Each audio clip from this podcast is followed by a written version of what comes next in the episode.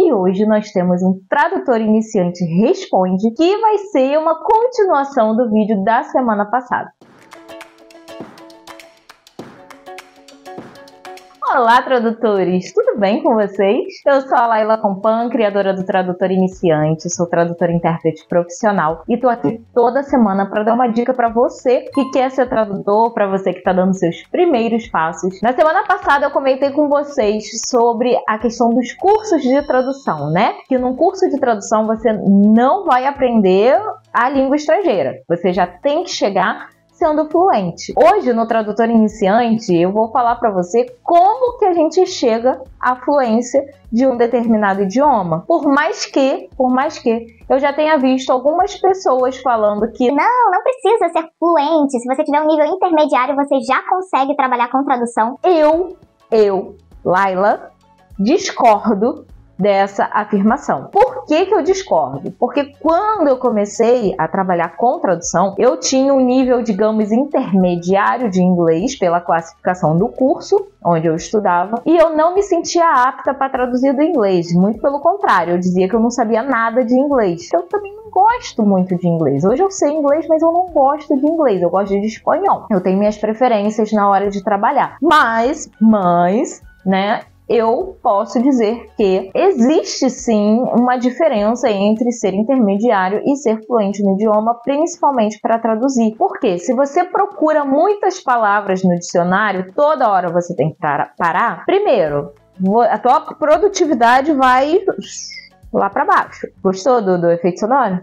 Segundo, você corre o risco de fazer uma tradução errada. Dependendo do idioma, então pode ser uma tradução que vai ficar meio sem pé nem cabeça ou mudar totalmente o sentido daquilo que estão querendo dizer. Então você tem que realmente entender o que está sendo falado no idioma original, interpretar aquilo e então traduzir. Por isso que eu digo que é importante ter fluência. Não adianta você parar palavra por palavra para olhar no dicionário que vai ficar uma porcaria a sua tradução. Tô sendo muito sincera, tá, gente? Mas então, como chegar à fluência? Sei lá, eu tô fazendo curso curso, né? Já vi que eu preciso primeiro aprender o idioma para depois ser tradutor. Tô fazendo curso, como é que eu acelero esse meu processo? Vou passar para vocês o que eu fiz quando eu comecei a estudar espanhol, porque quando eu comecei a estudar inglês eu fui uma desgraça. Eu era aquela aluna adolescente, né, gente? 11 aninhos, 12 aninhos, que não prestava atenção na aula, que copiava o exercício do coleguinha, né? E aí, o que, que aconteceu? A pessoa não aprendeu inglês, quando devia ter aprendido, né? Mas tudo bem. E no espanhol, quando eu comecei a estudar espanhol, anos depois, pelo menos uns três anos depois, eu fui estudar espanhol e já fui com outra cabeça. E aí o que, que eu fazia? Eu não me contentava só com aquilo que o professor ensinava. Obviamente, eu ia pro curso, eu prestava atenção nas aulas, eu, eu realmente fazia os exercícios, eu não copiava os exercícios, eu ia além daquilo que era ensinado em sala de aula. Comecei a pesquisar muita música e aí eu ficava, primeiro, eu tentava entender o que dizia a letra daquela música e se eu não entendesse de ouvido, eu aí na, a essa altura a gente já tinha internet, né? É quase impossível para um adolescente entender como era a vida sem internet. Aí eu ia na internet, procurava a letra, e aí eu lia a letra e tentava entender. Se eu não entendesse, eu partia para tradução. Eu não entendi nenhuma palavra. E aí sempre, né, com aquele bom e velho amigo dicionário do lado para ir anotando as palavras que eu não conhecia, ganhando vocabulário. Depois eu parti para os filmes em espanhol, né, ou dublados em espanhol ou original em espanhol. Era muito mais fácil eu conseguir dublado naquela época, né, porque, enfim, a gente não tinha todos os recursos que nós temos hoje. Mas hoje a gente tem uma facilidade enorme. A gente pode ver nos streamings da vida é, muitas produções de vários países, não só produções americanas, né, mas mexicanas, então aos montes. Antigamente a gente só tinha as novelas mexicanas no SBT e às vezes nem tinha tecla SAP para botar no original.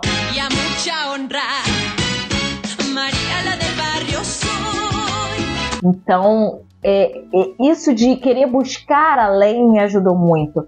Então eu comecei com músicas e depois eu fui para filmes, né, para novelas e lendo sempre muito, sempre li muito em espanhol. Então eu procurava notícias nos jornais, né, o famoso El País e livros também literatura, eu lia em espanhol e tinha antigamente o, o, que eu conseguia muito sem ser filme, né? Que eu conseguia muito quando eu ia principalmente para casa dos meus avós, porque onde eu morava não tinha net, morava bem, né, gente? Eu fazia questão de assistir a TVE, TV é, tele espanhola e uh, eu não entendia nada. Era um terror para mim aquilo, porque o espanhol da Espanha ele é bem, é, bem acentuado, né? Ele tem um sotaque bem marcado, assim. De...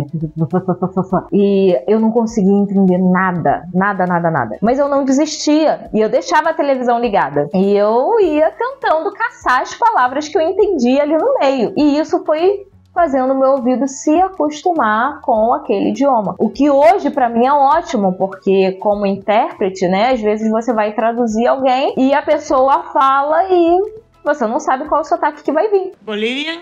Guatemalan. Venezuelan? Colombian. Pode vir um, um, argentino, um espanhol, um chileno, um mexicano, um colombiano, um venezuelano, panamenho e sei lá, né? Você não sabe quem vai aparecer ali e você precisa interpretar ou você precisa traduzir, né? Ou legendar com vídeo.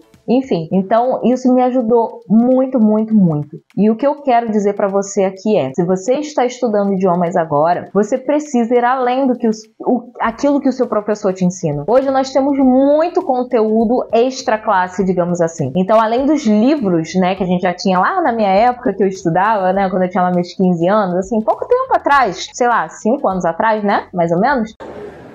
Eu não me lastimo por tal. Não é que breve completarei 15 anos.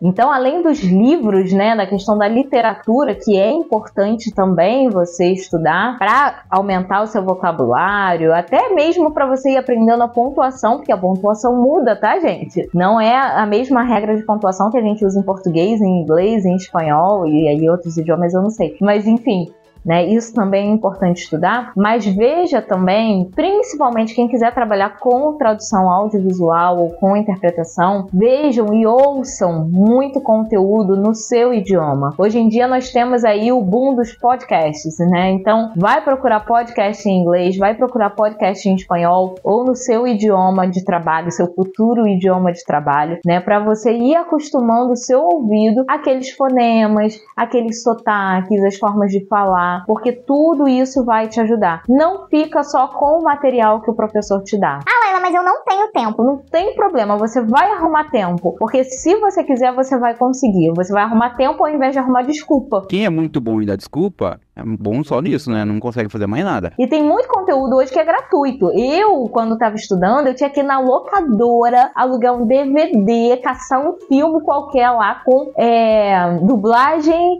e legenda em espanhol para eu poder acompanhar, né? Então olha o trabalho que eu tinha. Hoje em dia você liga o seu computador, abre um streaming, o próprio YouTube que é de graça e você vê os conteúdos no idioma que você quiser. Olha que maravilha! Olha como eu sofri anos atrás e olha como a vida tá mais fácil para vocês, né? Hoje você abre um Spotify, você abre sei lá o que e você tem acesso aos podcasts em diversos idiomas, seja para aprender, seja para quem já sabe. Enfim, tem vários temas, não é limitado a uma área. Às vezes eu via filmes que não me interessavam nem um pouquinho, mas eu via porque era aquilo que eu tinha, né? Eu lembro que o primeiro filme que eu vi em espanhol foi Casamento Grego. Depois eu encontrei, obviamente dublado, né, mas que tinha áudio em espanhol. Foi aquela animação Robôs. Não sei nem se foi, foi uma animação que não fez tanto sucesso assim assim, né? Mas que me ajudou. Eh, ¿Puedo ayudarlos? Sí, claro que puede, señor.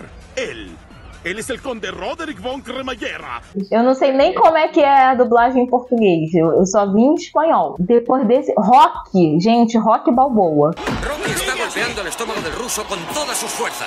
Né, o primeiro rock, um colega meu do curso de espanhol tinha o DVD e eu falei, me empresta. E aí eu fiquei um final de semana com o DVD dele e eu assisti exaustivamente rock só porque era em espanhol. Obviamente eu já tinha visto o filme em português, mas eu assisti exaustivamente em espanhol até fazer um buraco no DVD do menino, porque eu queria ganhar aquele vocabulário, eu queria conseguir entender, né? Então tudo vai do quanto você se dedica para ganhar o vocabulário, para ganhar a fluência. Então eu vou falar mais uma vez, se você quer fluência e rápido, você precisa buscar também. Não fica só com o que o seu professor está ensinando para você, não. Então vai, pega um vídeo, bota o vídeo com áudio em inglês, tenta botar legenda em inglês para te ajudar a entender melhor, né? Te ajudar a entender como se pronuncia as palavras, a velocidade de fala, a métrica, né? Como as pessoas falam e tudo mais, cadência. Ah, o vídeo você não tá conseguindo entender. Hoje em dia a gente tem outro recurso. Gente, olha isso, outro recurso que é você diminuir a velocidade do vídeo. A gente pode tanto aumentar quanto diminuir a velocidade do vídeo. Então, assim, hoje eu assisto vídeos em espanhol com velocidade às vezes duas vezes, velocidade dobrada mesmo. Inglês eu assisto com um e-mail, dependendo do quanto a pessoa fala, né, do quão rápido a pessoa fala. Às vezes eu diminuo a velocidade se estiver falando muito rápido, principalmente se eu estiver estudando. Aí, de repente, eu até diminuo mesmo a velocidade para eu conseguir entender detalhes da fala ali que eu quero captar. Seja detalhes de é, da métrica mesmo, né? Como a pessoa tá falando, da, da cadência de como a pessoa fala, das entonações. Aí eu vou tentar diminuir para tentar fazer igual, né? Fazer aquele shadowing, fazer aquela repetição daquela fala. Mas faz isso, pratica isso, pratica ouvir muito, pratica falar muito e ler muito, tudo isso vai te ajudar a chegar na fluência muito mais rápido. E aí você vai ver que de repente o curso que você está fazendo vai te nivelar como intermediário, quando na verdade você já está muito mais avançado do que intermediário. Então fica a dica aí para você. Se você gostou desse vídeo, então deixa aquele seu joinha, compartilha com os seus colegas e claro, se você tiver uma outra dica de como chegar à fluência mais rápido, deixa aqui nos comentários também, porque eu também quero a sua dica, né? Eu também quero melhorar ainda mais a minha fluência nos idiomas. Então é isso, pessoal. Um grande beijo para vocês, sucesso e até o próximo vídeo. Tchau, tchau.